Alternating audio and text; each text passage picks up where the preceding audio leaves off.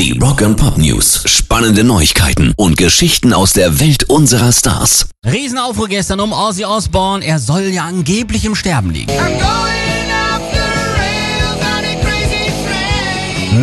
Mehrere US-Seiten wollten damit wohl ihre Auflage steigern. Die Bild hat's direkt blind übernommen, aber ist alles Quatsch.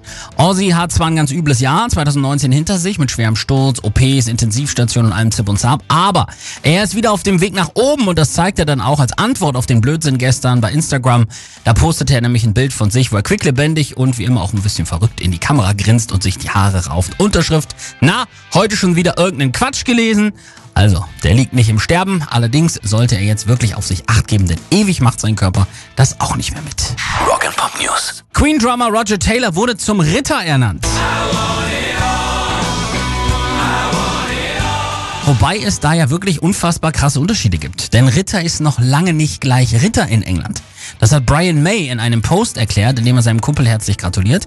Los geht's mit dem MBE, dem Member of the Order of the British Empire. Das ist Stufe 1. Stufe 2 ist der OBE, Officer of the British Empire. Zudem wurde Roger Taylor jetzt ernannt. Dann kommt der CBE, der Commander of the British Empire. Das ist übrigens Brian May selber.